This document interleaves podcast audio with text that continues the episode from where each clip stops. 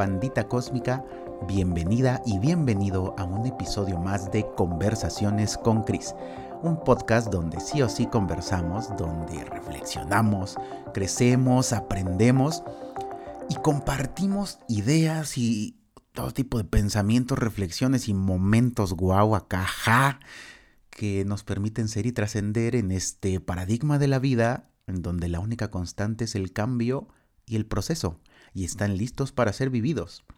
Quiero comenzar agradeciéndote por estar del otro lado, por estar escuchando este nuevo episodio, por seguir el proyecto y quienes se han sumado desde el inicio y que me han mandado sus comentarios. Muchísimas gracias porque ahora está agarrando ya más fuerza, está llegando a más gente, he recibido mensajes muy hermosos y de hecho hasta sorprendentes porque de alguna manera el objetivo de este podcast es ayudar mediante la reflexión, ¿no? Mediante las charlas que nos ayuden a reflexionar y hacia dónde vamos.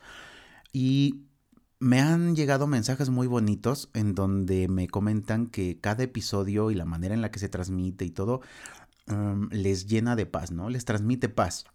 Y en algún momento leí una frase que mencionaba que uno de los elogios más bonitos es decir, me transmites paz. Saben, eh, yo nunca, nunca este, había esperado esto del podcast. Yo esperaba que, pues sí sirviera, que reflexionara, que, yo creo que lo está logrando, que inclusive los pusiera contentos o los pusiera a pensar para que hicieran un switch. Pero los mensajitos que me llegan diciendo que, que les genera paz la manera de transmitir eh, la misma voz y demás, es eh, una bendición enorme. No me lo esperaba, es una sorpresa muy bella y se los agradezco de todo corazón porque, insisto, eh, yo me apropié mucho de esta frasecita que, eh, em, este, que el elogio más grande que puedes darle a una persona es que le transmite paz. Muchísimas gracias por eso y a mí me animan a seguir compartiendo. Y hablando de paz, el tema que vamos a tratar hoy es algo espinosito. Es algo que inclusive termina eh, con relaciones, ¿sí? O sea, puede llegar a acabar con relaciones y que e inclusive detectarlo a tiempo nos permite hacer el reajuste, porque sí se puede transformar. Los celos propiamente son eh, causa de mucho dolor, mucho, mucho dolor, y, me metí mucho a estudiar esta cuestión. Eh, por lo, no sé, ahorita a partir de, de, pues ahora sí que ya se ha escuchado los episodios pasados, este, y principalmente el pasado, este podcast nació gracias a, a, este, a mi relación pasada, la ruptura de mi relación pasada, todos los aprendizajes que he estado llevando. Y yo creo que si no hubiera pasado eso, no me hubiera atrevido a adentrarme más al mundo de las relaciones, a adentrarme más a la psicología e ir encaminando más este proyecto y mis propias energías creativas a ayudar a otros y también yo ir recorriendo el camino hacia generar mejores relaciones, relaciones más sanas y libres de apegos. Para acá va, ya, ya va agarrando el ritmo y solito va agarrando el ritmo. Entonces entré eh, a conocer un poco más sobre los celos, tomé algunos talleres online.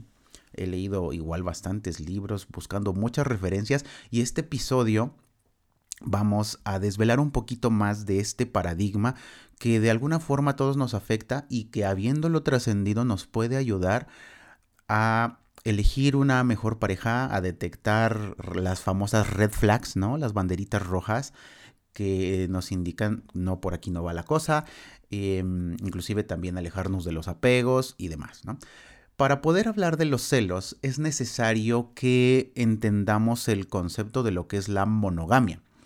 Y entiéndase la monogamia desde el aspecto de sexualidad exclusiva. Esto está fuertísimo porque los celos vienen de, este, a veces confundimos algo que son celos y otras veces, em, y estamos equivocados, ¿no? Son otro tipo de heridas y que precisamente no son celos. Ahorita vamos a aterrizar un poquito más porque cuando yo escuché esto, puff, me voló la cabeza, ¿va? Pero bueno, nos regresamos a esta parte de la eh, monogamia, que es la sexualidad exclusiva. Y esto pensamos que es natural, pero en realidad esto es pura cultura. Es pura cultura, en realidad es una idea impuesta que si nos vamos a los orígenes, esto tiene que ver con los feudos, tiene que ver con la época medieval donde estaba el señor feudal que repartía terrenos para que este, sus lacayos y todos los em, siervos que, que tenía ahí le produjeran beneficios, cultivaran cosas y eso se le diera como impuestos al rey y tuvieran títulos nobiliarios y demás. Y la monogamia se volvió un paradigma de conservación de los bienes generados. De hecho, por eso era súper importante tener este, herederos legítimos, ¿sale? Ahora, si nos vamos a este paradigma también, y recordamos y nos vamos hasta ese tiempo, hasta atrás, eh, que estamos hablando de los 1300. De hecho, curiosamente estaba viendo ayer una película que habla sobre eso. No la terminé de ver, pero cuando lo vi dije voy a mencionarlo un poquito, en donde eh, pues los mismos nobles otorgaban a sus escuderos, a sus caballeros, a sus eh, siervos más leales y todos ciertos terrenos, y ellos se casaban a su vez con em, otras personas heredando la famosa dote, ¿no? Que tenía la, mujer, que correspondía a varios bienes materiales, cabezas de ganado, em, zonas de cultivo, caballos, oro y demás cosas, ¿no? Y el objetivo primordial de estas uniones no era propiamente el amor, sino, eh, digo, se habla de muchas cosas que sí, me enamoro y todo eso, qué bonito cuando se sucedía, pero generalmente eran matrimonios pactados para perpetuar, perpetuar el apellido. ¿Sale? Para eso era. Y entonces, como en ese tiempo había un buen de guerras, eh, al momento de que el hombre, porque pues eran los hombres los que iban, los que iban a pelear, eh, ya se había matrimoniado con una mujer, lo importante primero, hasta había un ritual religioso y todo, lo importante primero era generar un heredero que a la muerte de este cuate, ¿sí? del señor del feudo, pudiera quedarse y perpetuar los bienes y las riquezas que se habían creado, porque si no estaba decretado que el rey podía apropiarse de todos esos terrenos y demás. Entonces, una manera de asegurar el, esta, bueno, la, la, ahora sí, transferencia directa de los bienes ya creados, de las tierras, de la gente, de los castillos y demás, era tener ese heredero legítimo, ¿sale? No bastardos. Y pero solamente la monogamia en ese tiempo aplicaba para la mujer. O sea, la sexualidad exclusiva aplicaba para la mujer. Y esto tenemos que entenderlo nosotros como hombres, al público hombre que está escuchando esto, tenemos que entenderlo porque eh, es el paradigma patriarcal que existía desde hace mucho tiempo, en donde inclusive si el marido fallecía, la mujer no tenía derecho a ningún bien ni nada. Eso es reciente. Estamos hablando de que la emancipación femenina y que, que, se le dio inclusive derecho a la mujer de poseer cosas tal cual como esta fue a partir de los 60, 70. O sea, es muy reciente todo esto porque antes la mujer seguía siendo una propiedad y estaba socialmente aceptado. ¿Va? Digo, sí había, había algunas cuestiones excepcionales y eso fue moviendo, cambiando y demás, ¿no? Este, fue evolucionando. Pero en estos tiempos, cuando nació la monogamia, entendiéndose como sexualidad exclusiva, era para perpetuar los bienes del señor feudal. Y cuando el hombre se iba a la guerra, que obviamente podía morir y demás, el heredero se quedaba con todo. Pero si no existía un heredero, o como la mujer se quedaba sola, pues había posibilidad de que otros hombres la rondaran, que inclusive por el mismo machismo que existía, existieran violaciones y de ahí nacieran bastardos y, este, de ahí pues no fueran hijos reconocidos del, señor feudal que obviamente por estar ahí em, y él pensando que sí era de él o cosas así, tenía que heredarles las tierras, aunque no fuera de esa forma.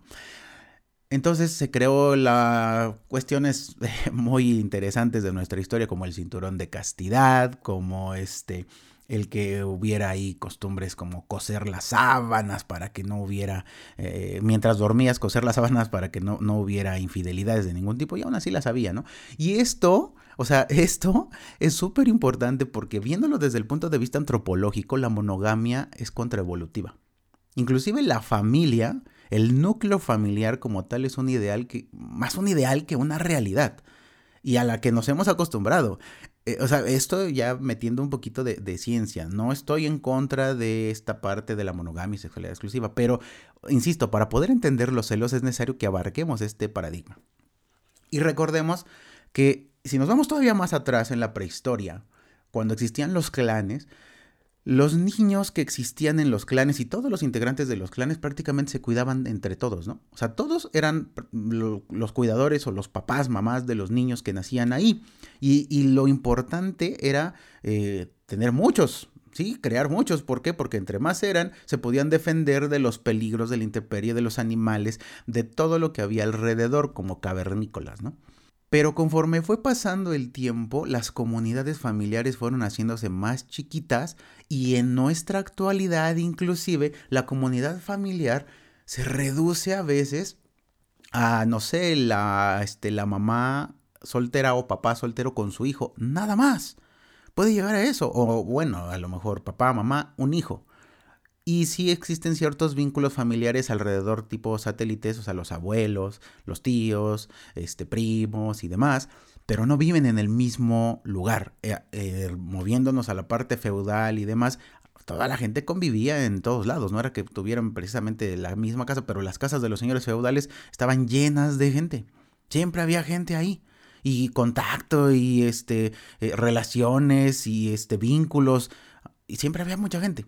Hay algunas familias actuales que todavía manejan esa parte, no tanto feudal, pero sí donde hay mucha gente en las casas, principalmente en ciertas comunidades, en donde cambian las cosas, ¿no? Y ahora se puede entender que la familia más pequeña, la familia nuclear, es más un paradigma capitalista, un paradigma económico, un ideal que algo natural. Y la monogamia también, porque en realidad en la naturaleza todos son polígamos, ¿vale? Salvo alguna que otra especie de, simios o, este, o aves, sí, que ya habíamos platicado un poquito, los pingüinos, las palomas, este, algunos changuitos, como creo que los bonobos, me parece, este, son los que son este, monogámicos. Pero en general somos, somos, somos, nos incluyo, somos polígamos por naturaleza, o sea, de manera biológica. Y aquí viene también algo bien interesante porque los seres humanos, tal cual como está nuestra eh, biología, estamos siempre disponibles para reproducirnos. Muy diferente a decir que estamos siempre dispuestos, pero como no existe como en los animales una época de celo, los humanos siempre tenemos esa capacidad de poder reproducirnos cuando nosotros queramos, ¿sí?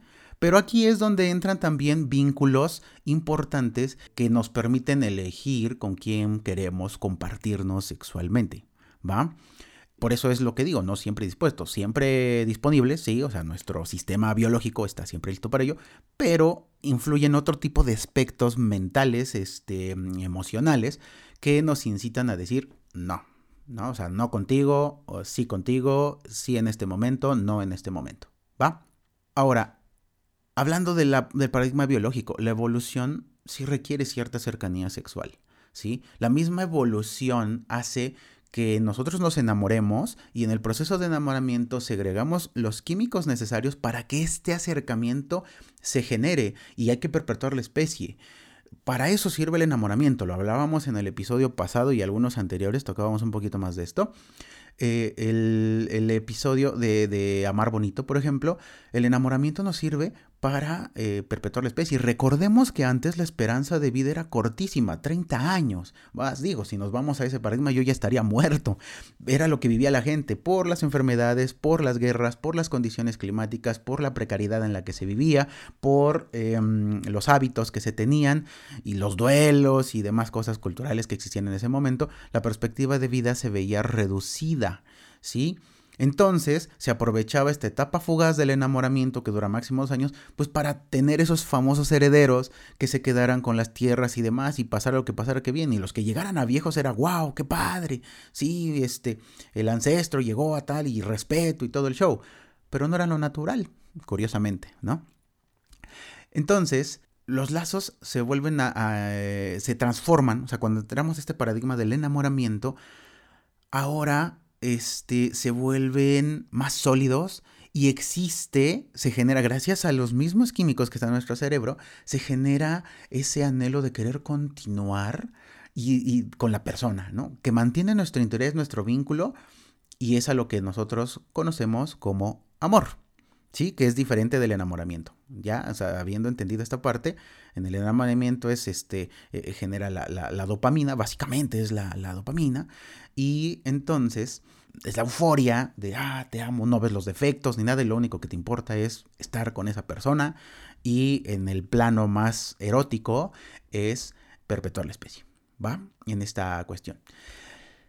Y luego, conforme va pasando el tiempo, porque literal el enamoramiento dura máximo tres años, todos estos químicos y demás dura máximo tres años y después se generan otras hormonas, otras sustancias dentro de nosotros que hacen que se mantenga el interés y para eso ya dedicaremos otro episodio especial para hablar de ese amor, mm, llamémosle más maduro, ¿vale? Pasando del enamoramiento. Ahora, considerando que en ese tiempo la monogamia o la sexualidad exclusiva era solo para la mujer y tenía ese significado, existía ese intercambio en donde, a ver, yo mujer te voy a ser fiel, yo eh, mujer no me voy a estar con nadie.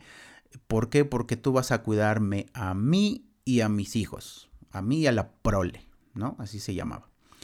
Y yo, hombre, ok, el intercambio es tú vas a ser mía, porque en realidad se volvía eso, es mi mujer, mi propiedad, tú vas a ser mía, pero yo te voy a proveer de todo y yo soy, por eso está esta parte, ¿no? Que, que existía en ese tiempo. Entonces hay que entenderlo de esa forma, era un intercambio. Pero en la actualidad se ha vuelto la sexualidad exclusiva como sinónimo de amor.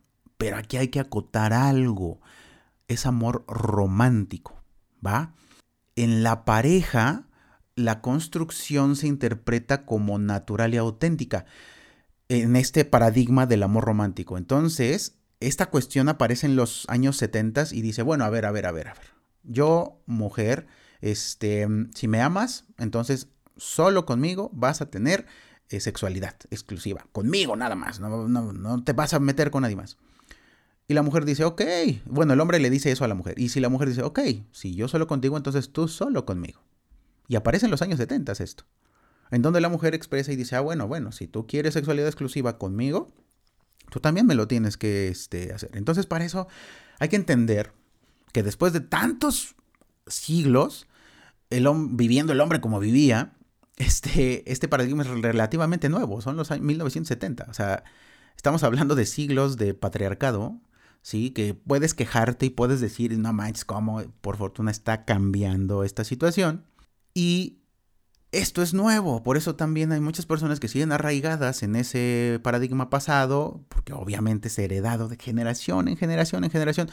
Y pretender que se haga un switch así de volada es, este... Eh, eh, pues es, un tanto problemático, llamémoslo de algún, forma, de algún modo, pero no imposible, ¿no? O sea, por fortuna, pues se va entendiendo más. Este podcast espero que contribuya mucho a ello y que vaya transformándose todo esto, ¿no? Entonces, al ser el amor un, un sentimiento de intercambio humano, y de hecho es una necesidad básica el intercambiar con otras personas, eh, el necesitar el contacto con otros, en realidad el amor no tiene que ver con sexualidad exclusiva. Tal cual no, ¿eh? O sea, simplemente es un intercambio, es yo estoy, yo te amo, es, es un verbo, es estar, no tiene que ver con eso, es antinatural inclusive, ¿va? ¿Que nos ayuda a fomentar esos, ese acercamiento erótico afectivo? Sí, pero no es tal cual. Ahora, la monogamia tiene ciertos paradigmas que inclusive llegan a dañarnos. Esto está fuertísimo, ¿eh? así que pon mucha atención. El primer paradigma al momento en que tú te metes en una relación eh, de pareja, puede llegar a existir algo que es jerarquía. Aquí analiza muy bien, ¿eh? Analiza muy bien para que también cheques cómo andas viviendo tu relación, si tú la tienes o, tienes estos pensamientos y reflexiónalos. la primera cuestión es la jerarquía. ¿Qué es esto? Que unos dominan y otros se someten. Generalmente los débiles son los que se someten. Y puede ser por la misma personalidad, puede ser em, los débiles, ahora sí que débil carácter, eh, eh, puede ser también una falta de economía. Aquellos que son vulnerables económicamente se someten a los que tienen mayor poder económico. Eh, e inclusive también la parte de los conocimientos. Hay quien se siente menos porque no tiene una licenciatura, porque llegó a tal grado, porque su pareja tiene quién sabe cuántos títulos y doctorados y carreras y demás. ¿Va? Generalmente está esta jerarquía que es un paradigma que no debería de existir en la, en la, en la pareja, porque la pareja es, o sea, se llama pareja, es paridad, ¿no? O sea, somos, vamos avanzando en igualdad, en equidad, ¿va? Si existe jerarquía y, empieza ahí, ahí hay un foquito rojo, una red flag, empieza la confrontación, ¿sí? Y la confrontación es una lucha encarnizada, muchas veces por querer tener la razón.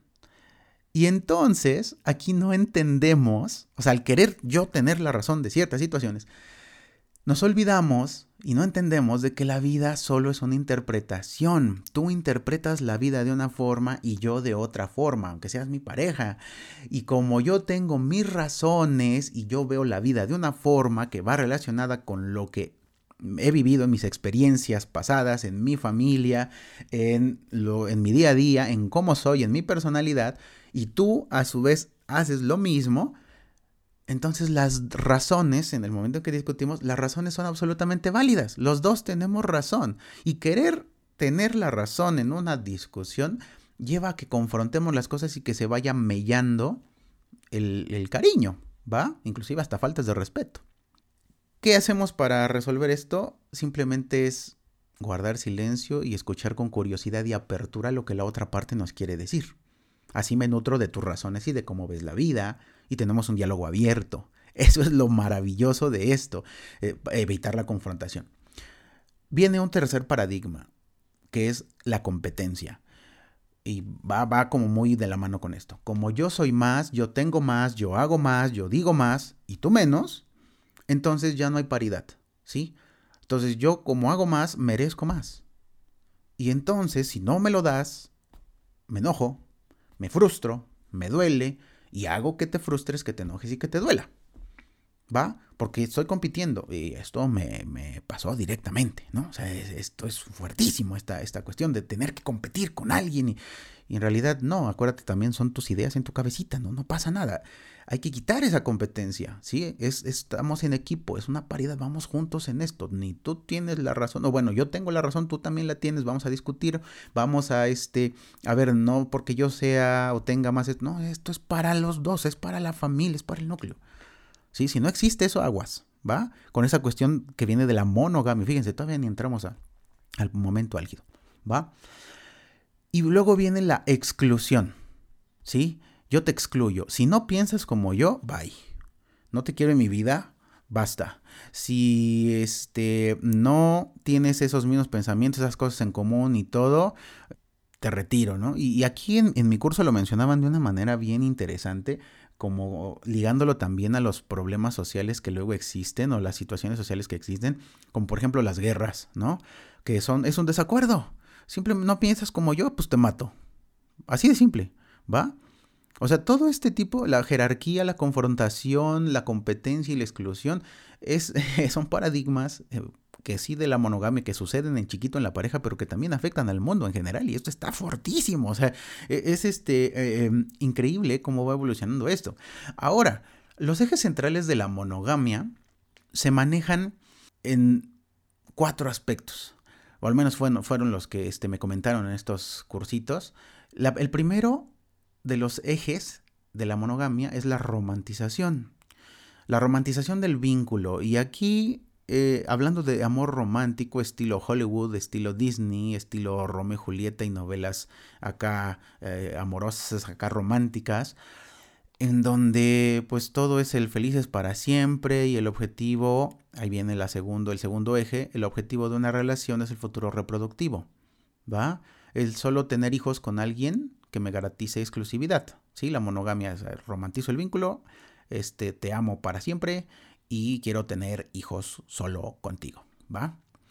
Luego vienen las prácticas de convivencia y de dependencia. Yo dependo de que me protejas y a su vez me prometas que solo a mí me vas a dar todo lo que logres con tu trabajo. Hablando principalmente de este de, de quien aporta al otro, ¿no? Sea hombre o mujer.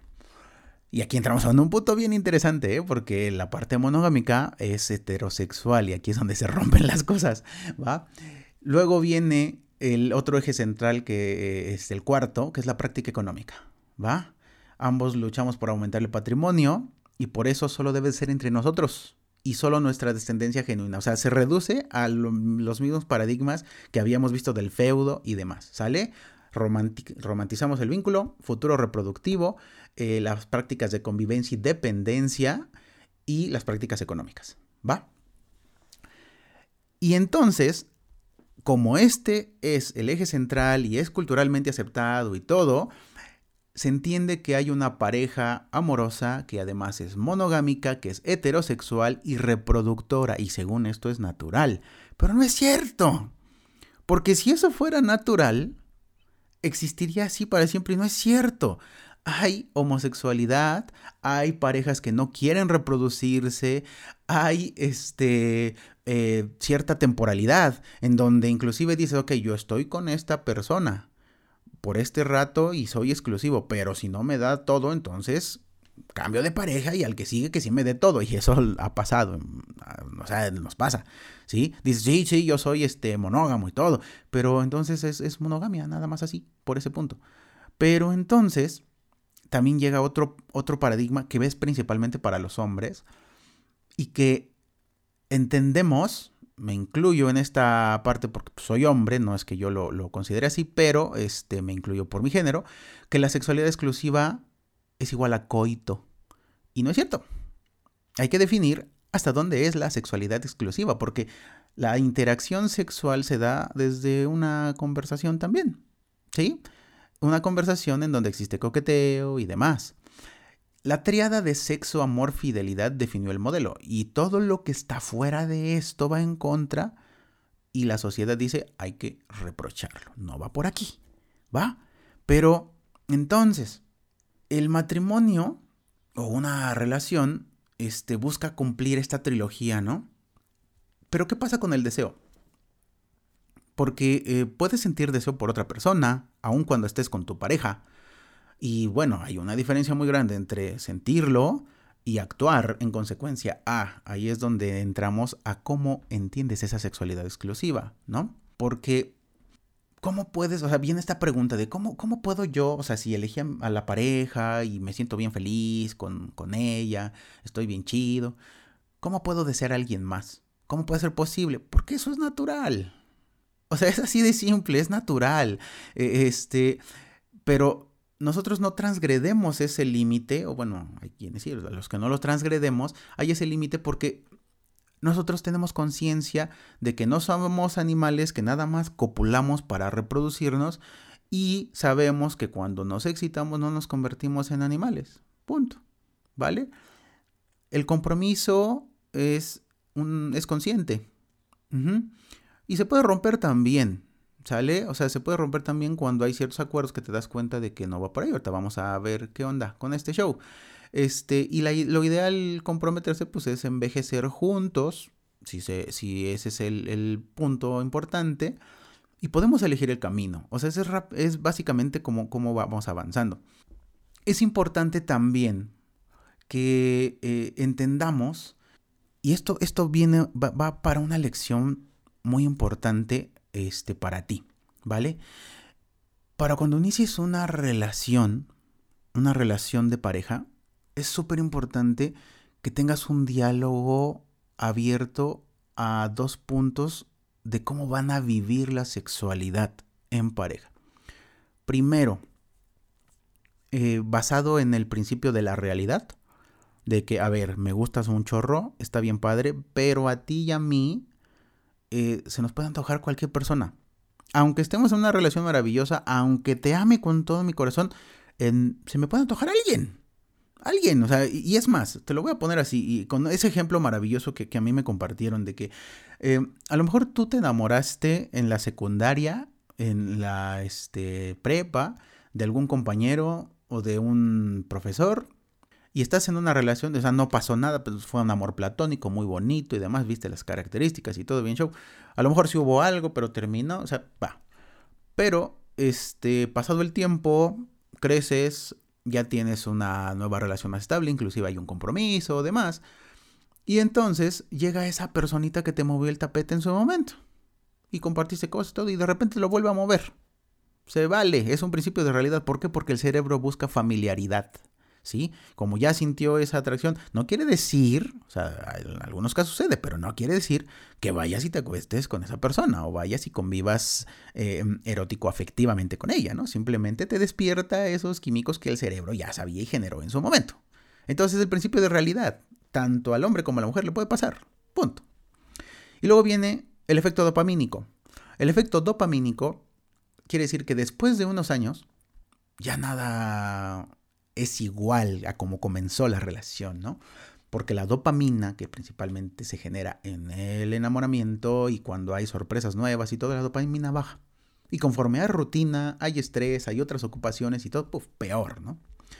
Entonces, este, llegan personas que no, pues es que estaba más chido antes, es que el sexo se sentía más bonito antes, es que no sé qué. Y ahora por la rutina de, pues, el mañanero, el, este, que nada más es un ratito, que inclusive ya no se le mete um, tanta creatividad porque pues es la misma posición que nos gusta, que es este, eh, los, en el mismo lugar, em, se va volviendo monótono. Entonces, para continuar con ese efecto dopamínico, hay que generar detalles, sorpresas, juguetes, todo lo que haga pensar al cerebro que es la primera vez. ¿Sí? Porque en la primera vez las primeras veces que compartes con una persona, a lo mejor te da miedo, o estás nerviosa o nervioso, o estás este, eh, con ansiedad de a ver qué va a pasar, y esa emoción genera la dopamina y pues está chido, se vuelve memorable y demás. Segunda vez pasa lo mismo, 10 veces baja un poquito más, este, ya las 100 veces pues ya, ya se está acabando, ¿no? Entonces hay que reinventarse, hay que innovar, es creatividad. Entonces este diálogo importante del principio de realidad y el efecto dopamínico puede ayudar mucho a generar este vínculo abierto para que se lleve una sexualidad bien chida.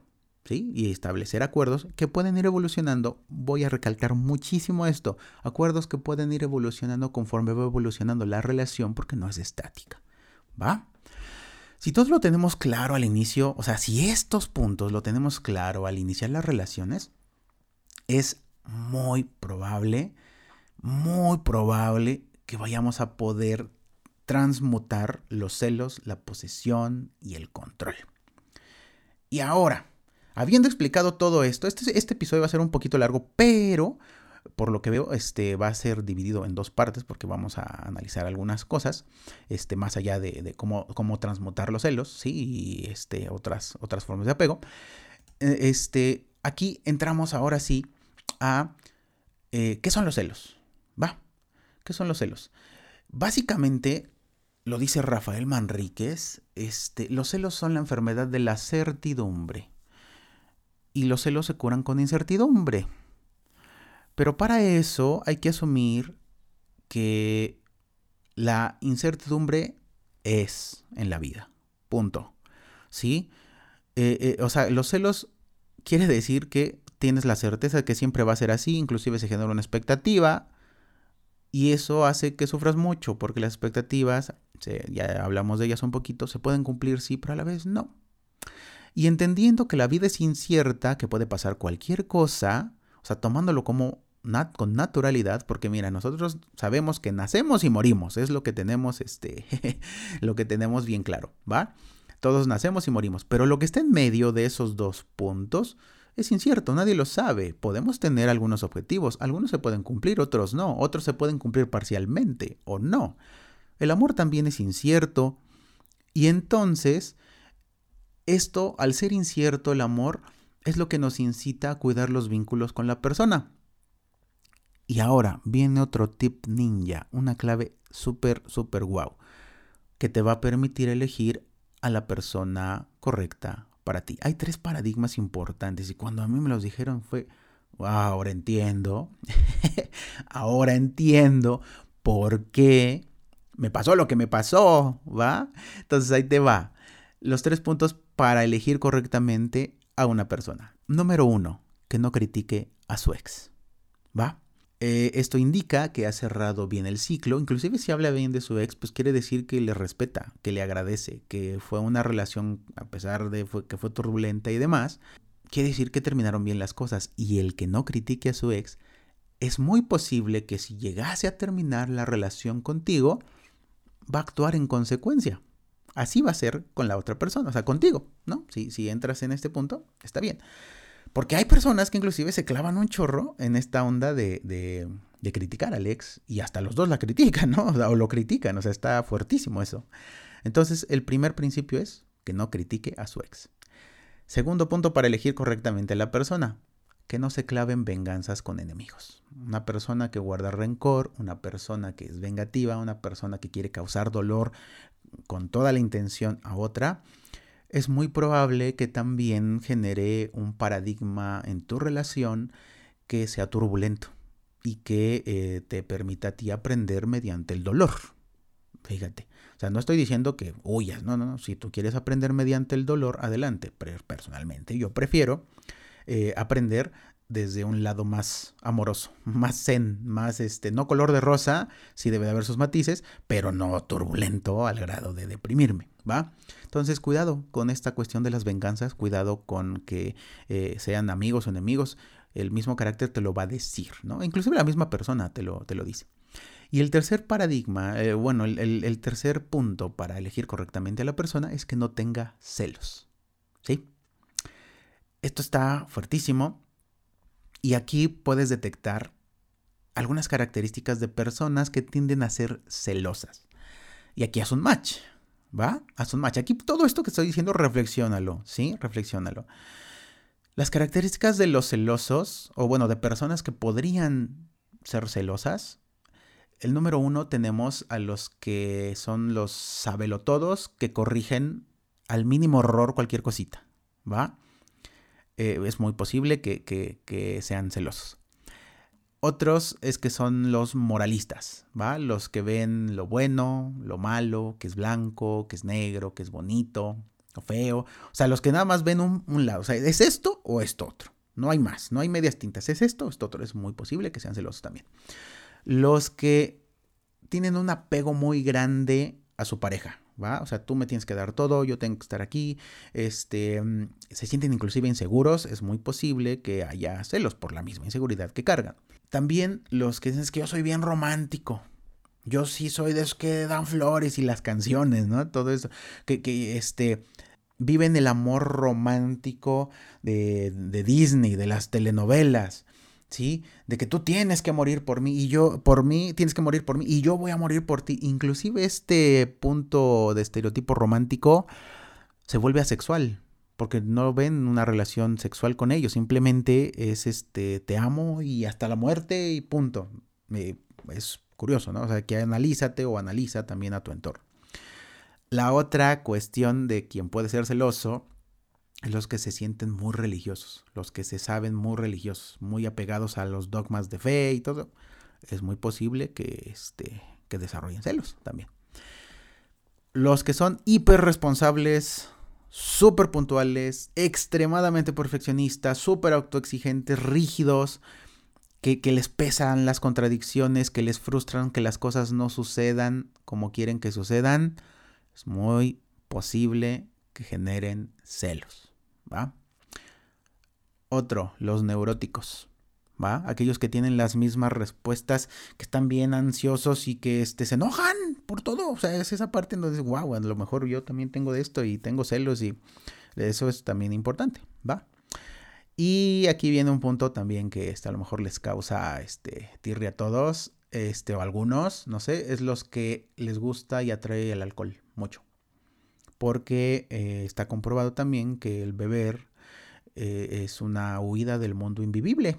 Sí, o sea, es una... Eh, te, escapas de la realidad porque pues no la, tolera, no la toleras, faltan recursos y herramientas para resolver conflictos y entonces te refugias en el alcohol o este, algunas drogas también, ¿va? Es muy posible que estas personas también sean celosas, ¿sale? Ahora, hay que ponernos a pensar que si las personas que nos están gustando tienen alguna de estas características, ¿sí?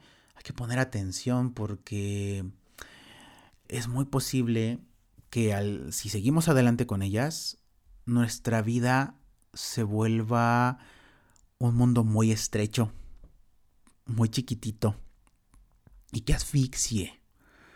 Y son personas que de alguna forma tienen tantas carencias que al nosotros vincularnos con ellas, el precio para hacerlos felices es dejar de ser nosotros mismos.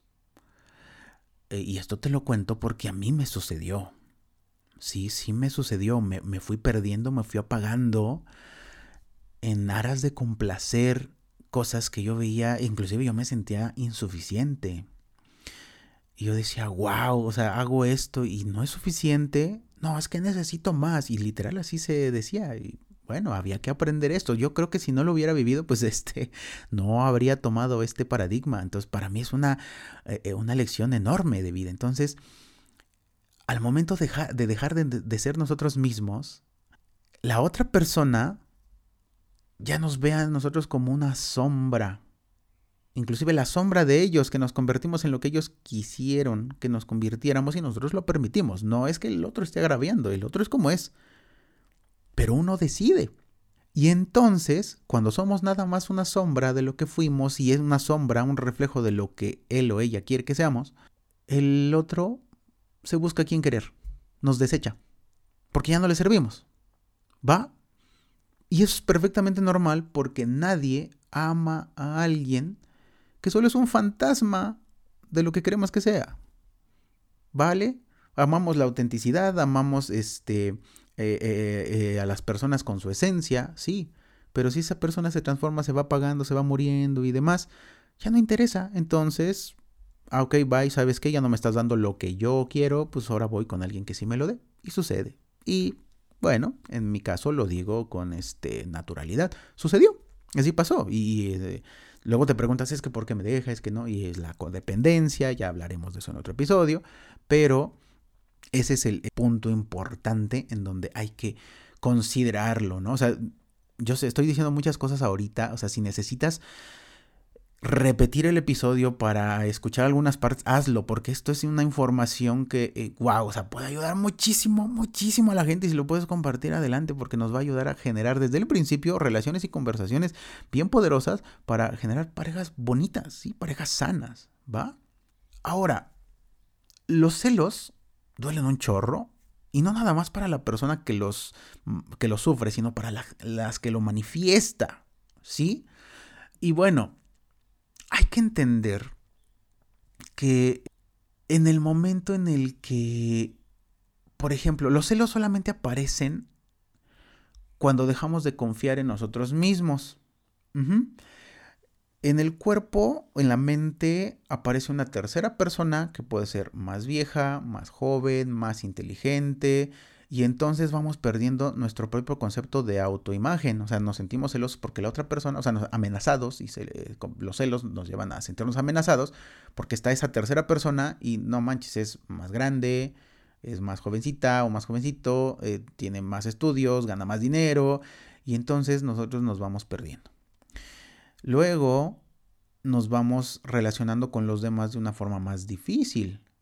Y obviamente lo erótico falla porque no puede existir una seducción permanente y entonces este, al momento de existir esa tercera persona en discordia, eh, pues ya no funcionamos así y recordemos que em, eh, pues la sexualidad de una pareja es una parte importante para mantener el vínculo.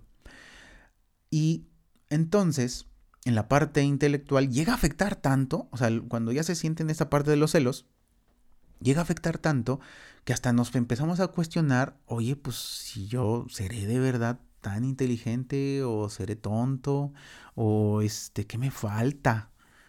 ¿Vale? Por esta cuestión de los celos. Y esto lo siente la persona que cela. Aquí a veces este, nos metemos ideas en la cabeza que de hecho en realidad podemos erradicarlas, o sea, porque en realidad cuando llegan los celos, pues no hay que hacer nada, prácticamente no tienes que hacer nada, hay que reflexionar. Y, este, esto es algo positivo, ¿va? O sea, hay una sospecha de que mi pareja está como viendo a otra persona y entonces podemos hacer una revolución, ¿sí? Una revolución, porque gracias a esta duda que no hemos comprobado, pero que, que tenemos la sospecha, nos ponemos las pilas y entonces este, hay una renovación de nosotros y nos ponemos mejor, este, hacemos más ejercicio, nos vamos cuidando y demás, ¿no? Tenemos, eso a su vez conlleva a que nuestro concepto personal incremente, que nos vayamos hacia una independencia económica, sexual y social y que nos vamos convirtiendo en una persona que va a volver a llamar la atención de su pareja. Es eh, las bondades de lo que pueden suceder esta, en, este estado de celos, eh, al menos en la sospecha, ¿va? Pero en el momento en que tú te vinculas con una persona que ya, con las características que ya hablamos, que ya dijimos, eh, que tú sabes que es celosa, tienes que reflexionar y es fuerte, tienes que reflexionar si esto es lo que quieres vivir en los siguientes cinco años. ¿Y por qué cinco años? Porque acuérdate que eh, el enamoramiento en donde pues vas a pasar por alto, ambos van a pasar por alto ah, eh, eh, los defectos de las demás personas, que siempre van a estar ahí, a menos que las personas quieran trascenderlos, este, y las tradiciones y las, este, los hábitos y demás. duran tres años, y entonces vienen otros dos de, amor que se construye a través de un afecto más profundo una entrega más profundo.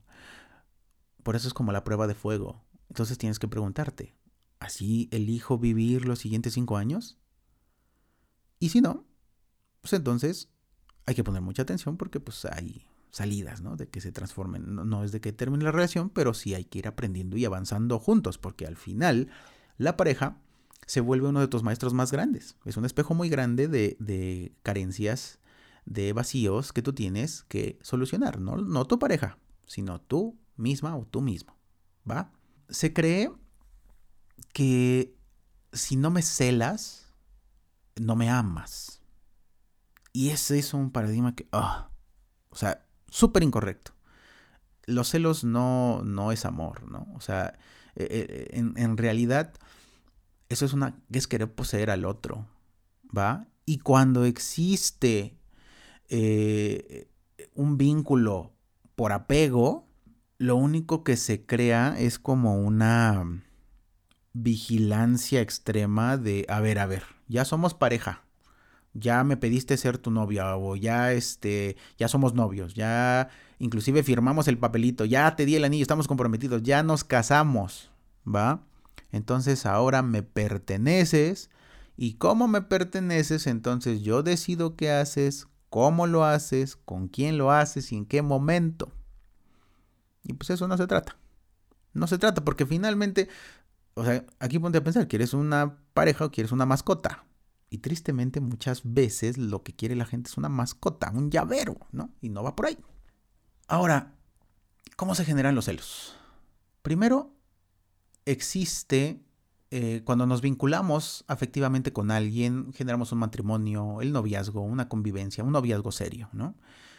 Existe la fantasía de que poseemos a la otra persona y que dependemos, ¿no? O sea, nosotros dependemos del otro, ¿no? ¿no? Generamos una dependencia del otro, la intimidad se vuelve nada más entre nosotros y los miedos que tenemos hacia la vida y en general, debemos de minimizarlos frente a la otra persona. O sea, debemos de ser como que eh, eh, lo más perfectos posibles. ¿Va? Es la primera parte. La segunda, eh, la falta de autonomía y autoconocimiento.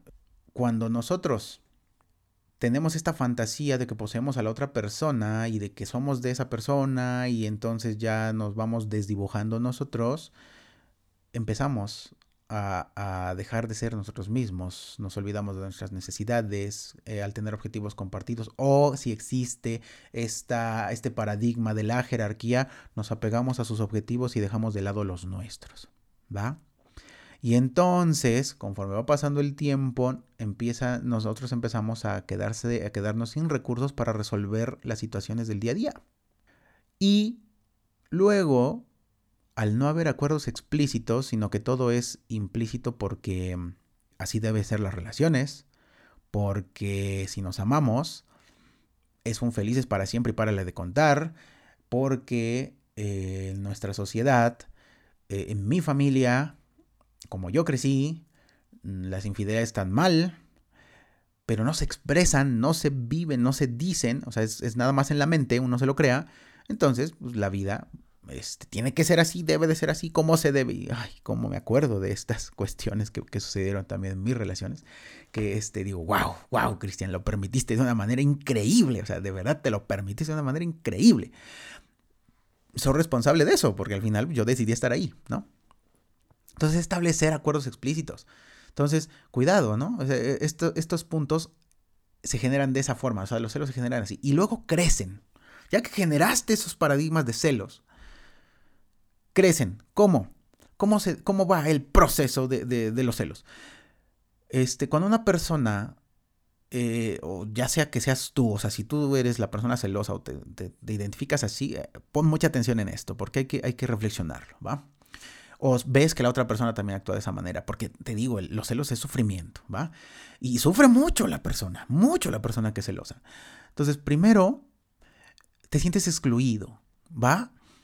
Diciendo, ay, híjole, no sé, tu, tu pareja, este, va a trabajar y se pasa mucho tiempo ahí, ay, no me prefiere a mí como a su trabajo, ay, sale mucho con sus amigos, ay, va a hacer mucho deporte y no va conmigo, no te sientes parte de su vida.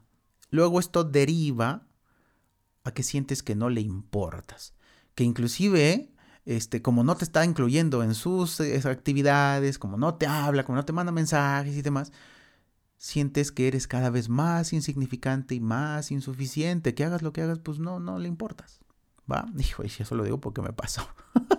me pasó sentir en esa parte. No que yo sea celoso, sino que este, yo caí en esa parte, sentirme insuficiente. Luego, cuando pasa esto, te sientes humillado cada vez que la otra persona se va, eh, te deja a ti, o llega tarde, o no te avisa, o cosas así, ¿no? O sea, no, pero es que ¿cómo? O sea, ya vas cargando con todo esto, ¿no? es exclusión, no le importa, si luego te humillas, ¿por cómo? Si yo soy la novia, yo soy el novio, yo soy el esposo, la esposa, la pareja, ¿cómo es posible, no? Y cuando ya tienes estos parámetros, aumenta el miedo y aumenta la ansiedad de qué está haciendo, es que ya está con otra o con otro, ya está este, en otras actividades. Y de la ansiedad pasamos a la depresión, porque pierdes el autoconcepto, ¿sí? Y eso amenaza tu integridad porque ya empiezas hasta a descuidarte, a, apachurrarte, a no comer y demás. Y el punto máximo, cuando todo truena, es que me siento tan mal, pero mal, mal, porque ya no como, ya no me he visto, ya todo, que lo único que quiero hacer es huir. ¿Sí? Y aquí la neta, o sea, si te está llegando ese punto, o sea, estos, estos, este, estos puntos de crecimiento, si lo has vivido, pues vas a estar de acuerdo conmigo en que ser celoso eh, duele un buen. ¿Va? O sea, es un sufrimiento muy grande, muy grande. Y para detectar también a un celoso hay que determinar los valores que tiene, ¿no?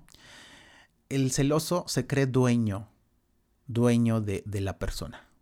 Vive compitiendo, cree que la pareja es su propiedad privada y genera dependencias y condependencias. Ajá. Que hablamos, regresamos a estos mismos paradigmas feudales que se van arrastrando y que, bueno, ahí llega. O sea, cuidado con esto. O sea, son sus valores que él, él enaltece o ella enaltece. ¿Va? Y luego hay que entender que cuando pones todas tus expectativas en una sola persona, la que llamas pareja, la dependencia se va elevando. Y cuanto más altas sean esas expectativas, más alta es la dependencia y más grandes, más altos son los celos. ¿Sí? Está fuerte, ¿no? Está, bastante fuerte. Hay que considerar también esto. Pero ahora, consideramos que eh, hay ciertas actitudes ciertas palabras, ciertas cosas que, nos están celando. ¿Por qué me celas? Y no es cierto. Decimos que eh, algunas cuestiones que nos perturban y todos son celos, pero no es cierto. Ah, vamos a ver este, algunos ejemplos. Cuando a ti te incomoda o te molesta que tu pareja esté mirando a otra persona, y son celos. Me siento celosa porque estás viendo a las demás chicas o a los demás chicos. No, no, no va por ahí la verdad no son celos. Eso se llama envidia. Y tiene que ver porque este, tú quieres sobre ti esa mirada de tu compañero o compañero. La mirada que le está brindando a la otra persona.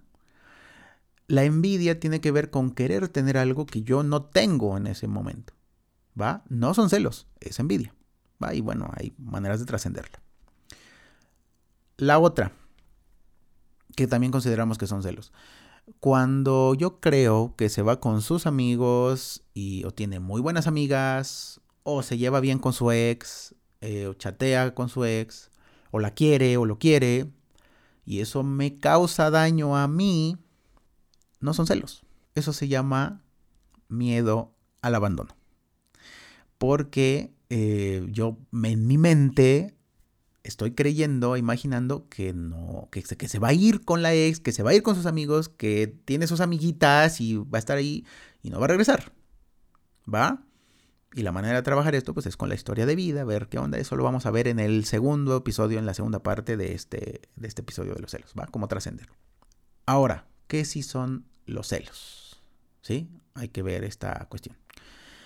Para empezar, hay que entender, los celos es sentir que eres de mi propiedad, ya te comprometiste, ya lo firmaste, entonces yo voy a decir qué piensas, qué haces, qué dices, para qué lo haces, por qué, todo el show.